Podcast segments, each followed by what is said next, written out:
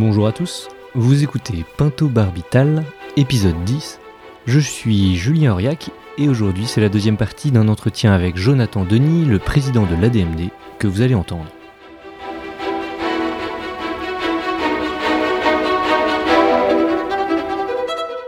On y parlera dignité subjective ou objective, médiatisation des malades, liberté et progressisme évidemment, et puis encore sédation. Mais pour le début de cet entretien, je questionne Jonathan Denis sur le projet de loi actuel qui s'adresse aux malades, dont le pronostic vital est engagé à 6 mois, par exemple les malades de Charcot, pour lesquels il faut distinguer deux pronostics vitaux, celui qui est engagé à condition de maintenir les dispositifs de survie et celui qui est engagé à condition de les faire cesser le second étant évidemment beaucoup plus court que le premier, ce qui ne va pas sans quiproquo suivant qu'on parle de l'un ou de l'autre de ces pronostics. Bonne écoute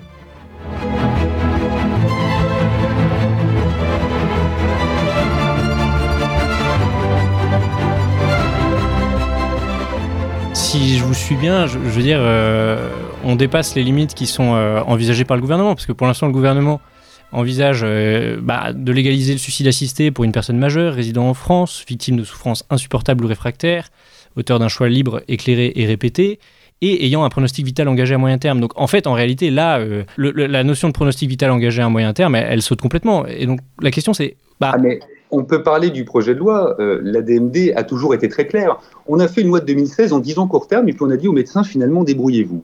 Il a fallu attendre deux ans avant que la Haute Autorité de Santé nous dise effectivement le court terme, c'est quelques heures, quelques jours. Si on décide de faire une loi de moyen terme, ça veut dire qu'on fait quoi? Quelques semaines? Quelques mois? Et donc, on va se dire, tiens, on va copier le modèle de l'Oregon, pronostic vital engagé à six mois. Tous les médecins vous le diront, dont des médecins qui sont opposés, ils sont incapables, sur certaines maladies, de vous donner un pronostic vital engagé à 6 ou à 12 mois. Donc on va ce, que je comprends pas, c'est que la, DMD euh, sur son site euh, prend que des exemples de gens dont le pronostic vital est engagé à court terme. Alors je, ne comprends pas parce que si l'objectif c'est de, militer pour. Euh, ah parce que le pronostic vital de Vincent Habert est engagé à court terme, celui d'Anne était engagé à court terme, celui de Maya Simon était engagé à court terme, celui d'Alain Coq était engagé à court terme. Je ne crois pas. Alors je, me suis juste basé sur les sur les trois derniers qui étaient sur le site, hein, qui sont à chaque fois des des, euh, des personnes euh, atteintes de Charcot, par exemple. Euh, mais Ok. une nouvelle fois, il ne faut pas rester bloqué sur, le, sur la SLA et sur la maladie Charcot, même si je, je comprends que dans l'inconscient collectif, ça représente une maladie absolument, absolument terrible. Mais il ne faut pas non plus centrer sur la SLA parce qu'il il y, a des personnes qui sont atteintes de SLA qui n'ont absolument pas envie d'être engagées dans ces discussions autour de l'adactive à mourir et il faut, il faut aussi le, respecter. Mais le, un, pronostic vital engagé à court terme, euh, quand vous avez euh, la maladie de Charcot, le court terme aujourd'hui dans la loi, c'est quelques heures, quelques jours. C'est cela. Hmm. Alors justement, euh, si, jamais ce projet de loi il passait, donc pour un, pour un projet de loi, effectivement pour des personnes qui vont mourir à moyen terme, est-ce que, est-ce que le, en fait la DMD serait toujours là ou est-ce que vous auriez obtenu quand même un peu gain de cause? Quelle serait votre réaction? On a été, très très clair. On n'est pas des opposants euh, à euh, une loi, qu'un projet de loi veut faire le gouvernement. Maintenant, effectivement, je suis extrêmement déçu de voir par bribes ce que pourrait être ce projet de loi. Aujourd'hui, on nous dit c'est un projet de loi pour des personnes majeures qui sont atteintes d'une infection grave incurable.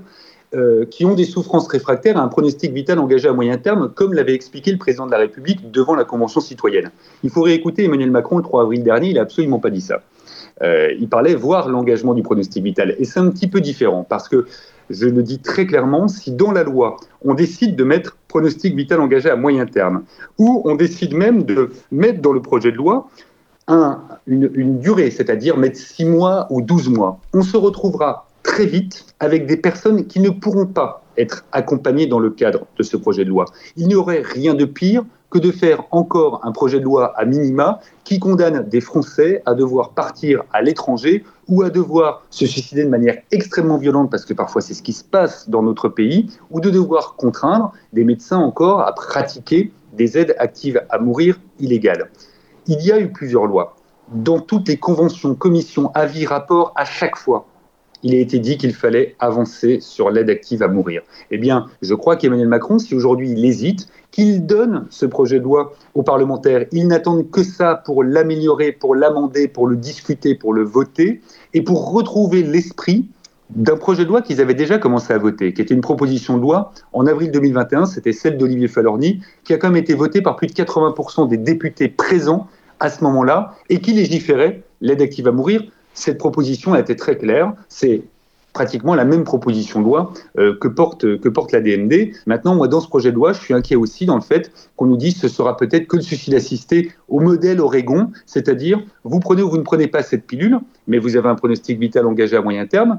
Euh, dans l'Oregon, deux tiers des personnes prennent cette pilule, un tiers ne la prennent pas, c'est-à-dire qu'on se retrouve parfois avec des pilules qui peuvent euh, fonctionner dans des réseaux ou qui peuvent être à portée de main de n'importe qui excusez-moi, mais au niveau sécurité, ce n'est peut-être pas l'idéal. Et puis, quand les personnes les prennent, ces pilules, cette kill pill, comme ils l'appellent dans l'Oregon, dans plus de la moitié des cas, ils la prennent seuls chez eux. C'est-à-dire pas entourés de soignants, pas entourés de proches. Et parfois, vous avez des décès qui mettent quatre jours à arriver parce qu'il y a des, choses qui peuvent se passer pendant, pendant ces, jours entiers. Ce n'est absolument pas l'esprit de fraternité et de solidarité que j'imagine pour une loi qui respecte la liberté de chacun.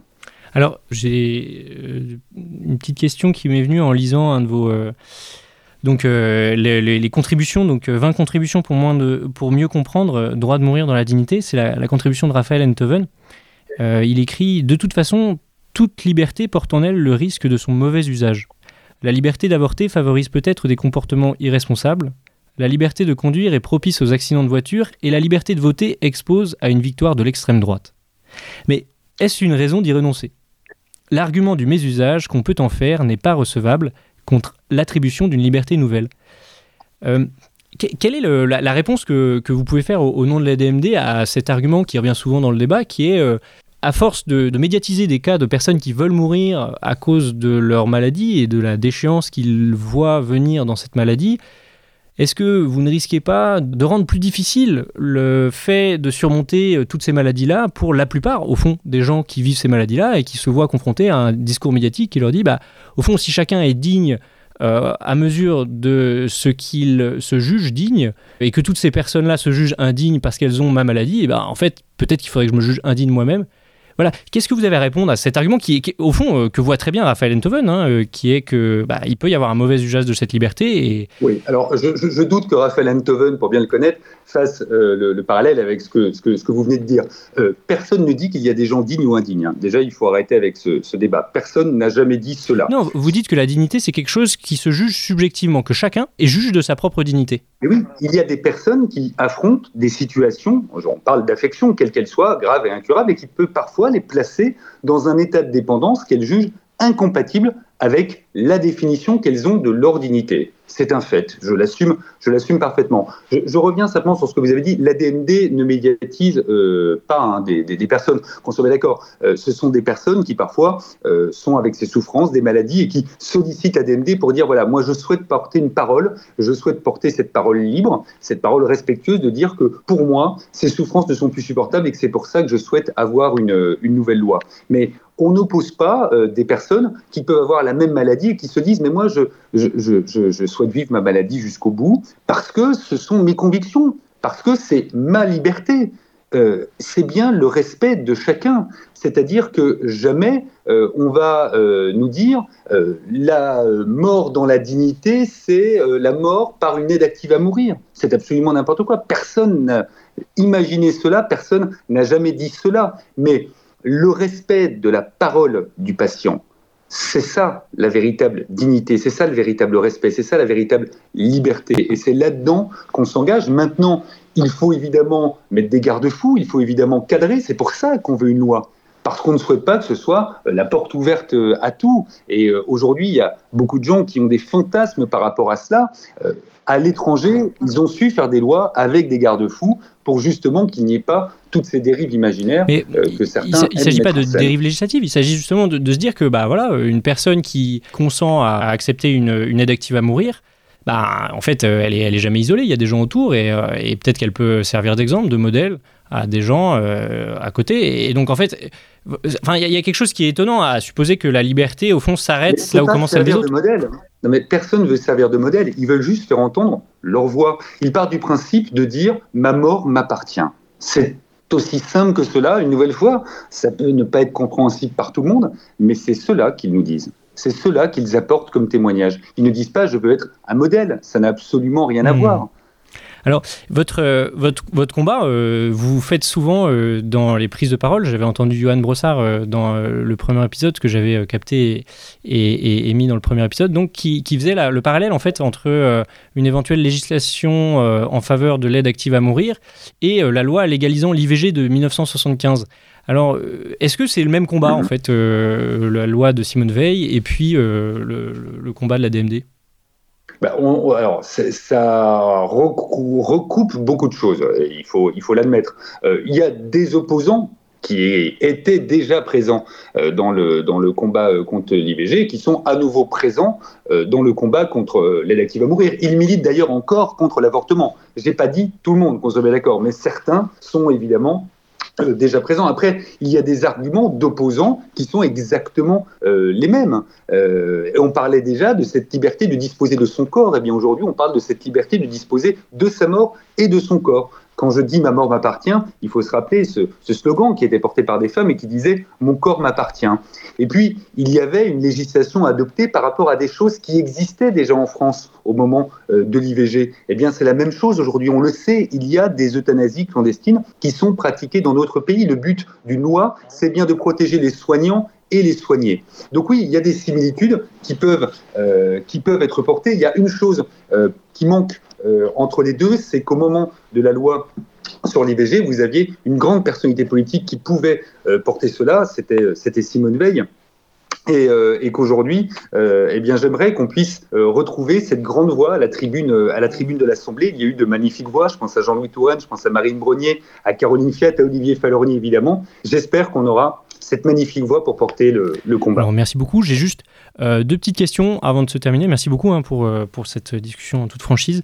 Euh, c'est des questions, à vrai dire, que des soignants que j'ai pu interviewer en, en, soins palliatifs m'ont demandé de vous, enfin, demandé de vous poser, à vrai dire, puisque en fait, ils ont remarqué que sur une plaquette disponible en ligne, intitulée Droit de mourir dans la dignité, 20 fausses idées à déconstruire, vous écriviez des choses qu'ils qualifient volontiers de contre-vérité d'un point de vue scientifique, Exemple, aucune vérité ne prouve qu'une personne sédatée ne souffre pas, c'est la proposition numéro 8. Pourtant, c'est en fait le principe du sédatif que d'altérer la conscience, comme les anesthésiants, mais de manière générale et sur le long terme. Vous écrivez aussi que lors de la SPCD avec interruption des traitements, le patient décède généralement d'une insuffisance rénale sévère provoquée par ce mauvais traitement, c'est euh, l'idée numéro 10. Vous laissez entendre par là que l'insuffisance rénale, ça fait mal, y compris pour une personne sédatée. Alors, euh, voilà, qui a rédigé ces, ces, choses-là et euh, ah, il faut porter publiquement. Là, par exemple, quand vous parlez de l'insuffisance rénale, le professeur Jean-Louis Touraine, elle a encore écrit récemment dans un livre, mais le dit très clairement. Aujourd'hui, quand vous arrêtez des traitements, on parlait de l'alimentation artificielle et l'hydratation artificielle. La plupart des sédations se passent extrêmement bien, mais ces propos, ils ont été tenus d'ailleurs devant la convention, euh, pas devant la convention citoyenne, mais devant la, mission d'évaluation également de, la loi Clessonetti. Oui, il y a des sédations où vous créez une maladie par-dessus une maladie. Et on sédate parce qu'il y a une maladie. Vous créez finalement c'est quand même celle-là qui tue la personne. On, meurt de sa maladie. L'esprit de la sédation, c'est ça. Dans l'esprit de la sédation, on va altérer votre conscience, on va vous endormir et vous allez mourir de votre maladie. C'est ce qu'on dit dans le cadre de la, de la sédation. Maintenant, le professeur Jean-Louis Touraine et d'autres vous disent que, eh bien, on va créer une insuffisance rénale sévère en arrêtant euh, l'hydratation et l'alimentation. Oui, mais c'est vrai, mais ça fait pas mal. Va durer, va durer longtemps va durer longtemps. Mais attendez, mais euh, ça, c'est pareil. Sur euh, la sédation avec des souffrances qui existent, des professeurs le disent et l'ont exprimé également devant la, commission d'évaluation de la loi. C'est là où il y, a, quelque chose d'étonnant. J'arrive pas à comprendre comment on peut souffrir tout en euh, étant anesthésié. Enfin, je veux dire, l'anesthésie, c'est quand même la cessation de la sensation. C'est l'étymologie même du mot. Mais parce que vous avez aussi des sédations qui ne sont pas pratiquées du tout comme dans l'esprit de la sédation profonde et continue maintenue jusqu'au décès. Vous savez, il faut quand même le rappeler, d'ailleurs certains opposants euh, le disent maladroitement parfois, mais ils vous parlent de sédation et puis ils vous disent mais on va réveiller pour s'assurer que la personne souhaite toujours cette sédation, etc. Et puis il y a des doses qui ne vont pas être forcées spécifiquement dans une sédation. Donc parfois dans ce protocole de la sédation, oui, vous avez des souffrances qui peuvent être révélées comme le disent certains, certains médecins, comme le disent certains professeurs. Moi, je suis désolé, je, je n'arrive pas en disant sur l'aide active à mourir, sur la fin de vie, j'ai une vérité. Certains veulent faire croire que leur vérité est une vérité universelle. Moi, j'écoute absolument tout ce qui se dit mais, le consensus scientifique, quand on parle de science, on ne parle pas d'un scientifique qui parle, je dirais, contre tous les autres. Enfin, je veux dire, la sédation, ça anesthésie, les sensations vont être supprimées. Je, enfin, je veux dire, c'est, quand même le consensus scientifique, il est là, il n'est pas dans le mouton noir qui dit autre chose. Aujourd'hui, vous avez des personnes, aujourd'hui, vous avez des personnes qui vous disent, avec les escarres, avec ce qu'on voit sur le corps de certains patients qui ont euh, cette sédation profonde et continue jusqu'au décès, des, des, personnes qui se réveillent parfois des sédations, il faut quand même le rappeler, donc c'est peut-être qu'on n'est pas dans le cadre de sédation profonde et continue jusqu'au décès, mais dans une sédation intermittente, comme elles peuvent euh, également se, se pratiquer, vous avez aujourd'hui des proches qui témoignent. Il y a des livres d'ailleurs qui ont été portés. Mais ça, c'est plutôt des erreurs de sédation que le principe de la sédation. Vous êtes d'accord euh, pour reconnaître ça quand même ah, mais il peut y avoir des erreurs de, il peut y avoir des, des erreurs de sédation, mais une nouvelle fois, il ne faut pas tenter de refaire une lecture de ce qu'on a mis parce que certains opposants nous disent oh là là, mais vous nuisez gravement à notre travail, vous nous insultez presque en. Oui, c'est exactement ce qu'ils disent effectivement quand on leur parle. Mais oui, mais, bien sûr, mais je les connais. Ils refusent de se confronter à des vérités qui peuvent être différentes de leur propre vérité. Mais attendez, attendez, attendez. Jonathan Denis, ce n'est pas leur vérité. Je, enfin, je cite Alexandre Demoule, chef de service de médecine intensive réanimation à la Pitié-Salpêtrière. Je mettrai la référence. Hein. on est sur un article de vulgarisation, passeport santé. Dans les deux cas, pour la sédation comme pour l'anesthésie, les sensations vont être supprimées. Euh, c'est pas leur vérité, c'est la vérité scientifique, Jonathan Denis. Enfin, quand même. Mais c'est non, mais attendez, mais euh, qu'on soit bien d'accord, confronter les aux témoignages qui existent, qui sont d'autres professeurs de médecine qui sont connus et qui aujourd'hui vont vous dire mais attendez, Alexandre Demoule, c'est le chef de service de médecine intensif, justement. C'est l'inverse de la médecine palliative, la médecine intensive, selon Claire Fourcade elle-même. C'est pas du tout euh, un membre de la SFAP hein, que je viens de citer. alors, je suis désolé, mais les sédations, les sédations ne se pratiquent pas que dans les unités de soins palliatifs, et les soins palliatifs ne sont pas les experts de la fin de vie. Euh, et ben, voilà, hein. mais donc du coup, Alexandre Demoule, la, sédation comme pour l'anesthésie, les sensations vont être supprimées. Je, veux dire, c'est quand même le, consensus médical. C'est que, bah, je veux dire, quand on a une opération chirurgicale, la personne, elle est anesthésiée. Elle souffre pas. Oui, je n'arrive pas à comprendre. Écoutez, non mais on peut passer, on peut passer une heure comme ça. Vous me parlez d'une personne, je vais vous parler d'une autre personne. Interrogez ces personnes qui je vous, parle de la science. Enfin, je ne vous parle pas d'une personne. Non, non, non, non, non, non, non, mais là, euh, on, peut partir du principe, voilà, dans la sédation, on ne souffre pas, bing, c'est une vérité scientifique comme ça. Je vous dis, ces témoignages existent, il y a ces professeurs de médecine, y compris dans des soins palliatifs, qui aujourd'hui vous apportent une autre parole, vous disent, il y a parfois, effectivement, on peut se poser cette question sur les souffrances. Voilà, l'ADMD n'a absolument jamais écrit qu'on on souffrait dans toutes les sédations. Voilà, c'est absolument pas ce qui, a, ce qui a été dit. Une nouvelle fois, il ne faut pas tenter de réinterpréter pour opposer des choses. C'est absolument pas ce qui est dit, c'est absolument pas ce qui est écrit. Ce qui est écrit, c'est aucune étude ne prouve qu'une personne sédatée ne souffre pas. Or, c'est quand même, c'est quand même étonnant parce que des études qui montrent que la sédation, bah, ça euh, atténue la souffrance, il y en a des, des milliards. Oui, et vous avez des personnes, une nouvelle fois, je vais vous redire la même chose, vous avez des professeurs de médecine. Oui, mais comme vous aviez des professeurs, euh, de, de, pneumologie qui vous disaient que la cigarette, ça, ça, ça faisait du bien aussi, mais euh, c'est pas parce que vous avez 1 sur 100 que le consensus scientifique, c'est celui du 1 sur 100. C'est pas parce que Jean-Louis Touraine a dit une fois qu'on souffrait que. La, souffrance, la souffrance du 1, du coup, devrait être. Non, non, je, parle au niveau du consensus scientifique. Vous, citiez Jean-Louis Touraine. Je, je, C'est pas parce que un, un, un savant. De Jean-Louis Touraine, je vous, invite aussi, je vous invite aussi à parler avec, euh, avec le docteur euh, Labelle, qui est euh, le président d'honneur de l'Association du choix, qui peut vous parler de la sédation. Il a fait un très beau livre, justement, sur les témoignages de sédation. Et il pourra vous expliquer, justement, tout ce qui est pensé autour de la sédation profonde et continue jusqu'au décès. Euh, ok, bah écoutez, je, prends toutes ces, références, je, vous remercie. Est-ce que vous pensez qu'il y a quelque chose que j'ai oublié d'évoquer avec vous?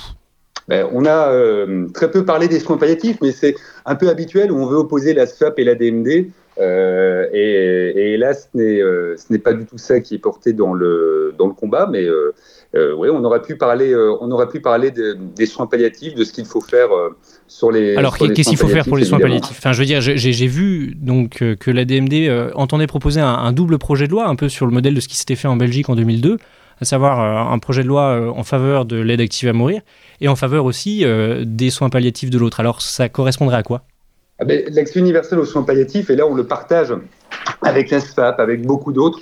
Euh, ça se pose sur plusieurs questions. Ça se pose sur une question euh, budgétaire. On, on, le dit, il est inadmissible aujourd'hui que vous ayez 21 départements qui n'ont pas d'unité de soins palliatifs. Mais par contre, il est bien de rappeler dans ce discours que ce ne sont pas 21 départements qui n'ont pas de soins palliatifs.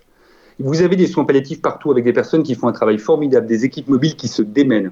Vous avez des lits identifiés de soins palliatifs. On ne peut pas dire que rien n'a été fait pour les soins palliatifs quand on a réussi à doubler en peu d'années les unités de soins palliatifs, les lits identifiés de soins palliatifs. Mais il n'y a pas assez qui est fait. Il y a l'infusion de la culture palliative. Quand vous allez en Belgique, que vous parliez du médecin généraliste jusqu'au spécialiste, tout le monde peut vous parler des soins palliatifs. Ça, c'est un problème que nous avons en France, à vouloir encore trop cadenasser les choses. Ça vient peut-être euh, d'une culture médicale où on apprend à guérir et pas à soigner, eh bien, je pense qu'il y a beaucoup de choses à faire là-dessus, notamment dans la formation médicale, où c'est pas parce qu'on vous parle 10 heures des soins palliatifs et de la mort que vous allez euh, réussir à mieux, à mieux appréhender, euh, à mieux appréhender les choses.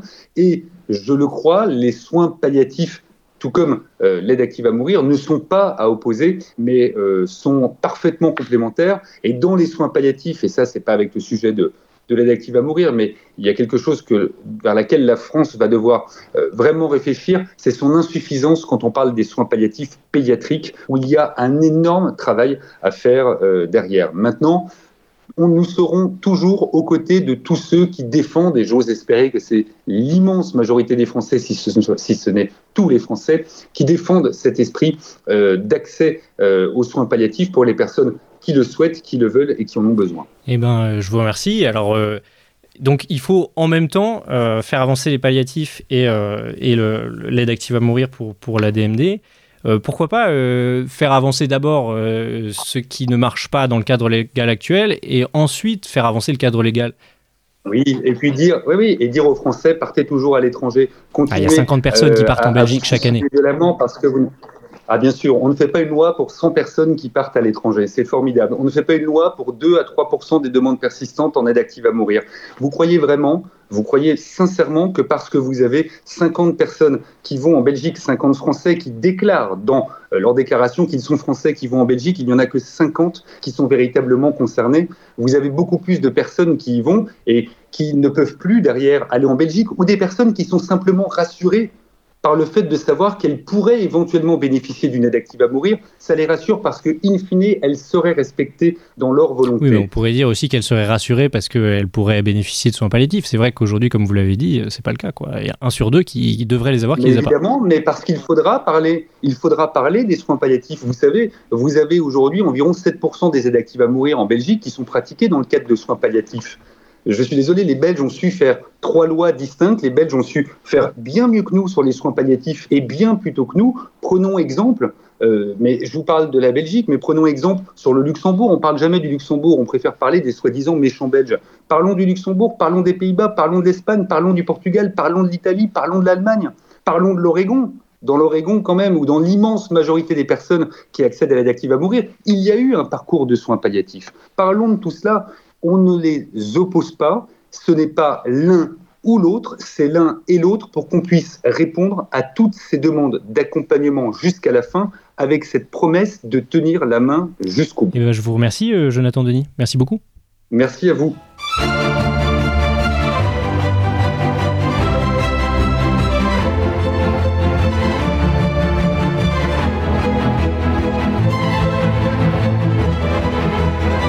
Voilà, c'était la fin de cet épisode. Je précise que je mets les références d'articles ou d'études que nous évoquons dans la description de l'épisode, et il y en a beaucoup. Par ailleurs, à la fin de cet entretien, Jonathan Denis évoque la nécessité d'une loi en faveur de l'accès universel aux soins palliatifs, un plan décennal, et d'ailleurs dans les tuyaux du gouvernement, on l'a pris la semaine dernière, il devrait être présenté en février à l'Assemblée nationale. A très bientôt sur Pinto Barbital.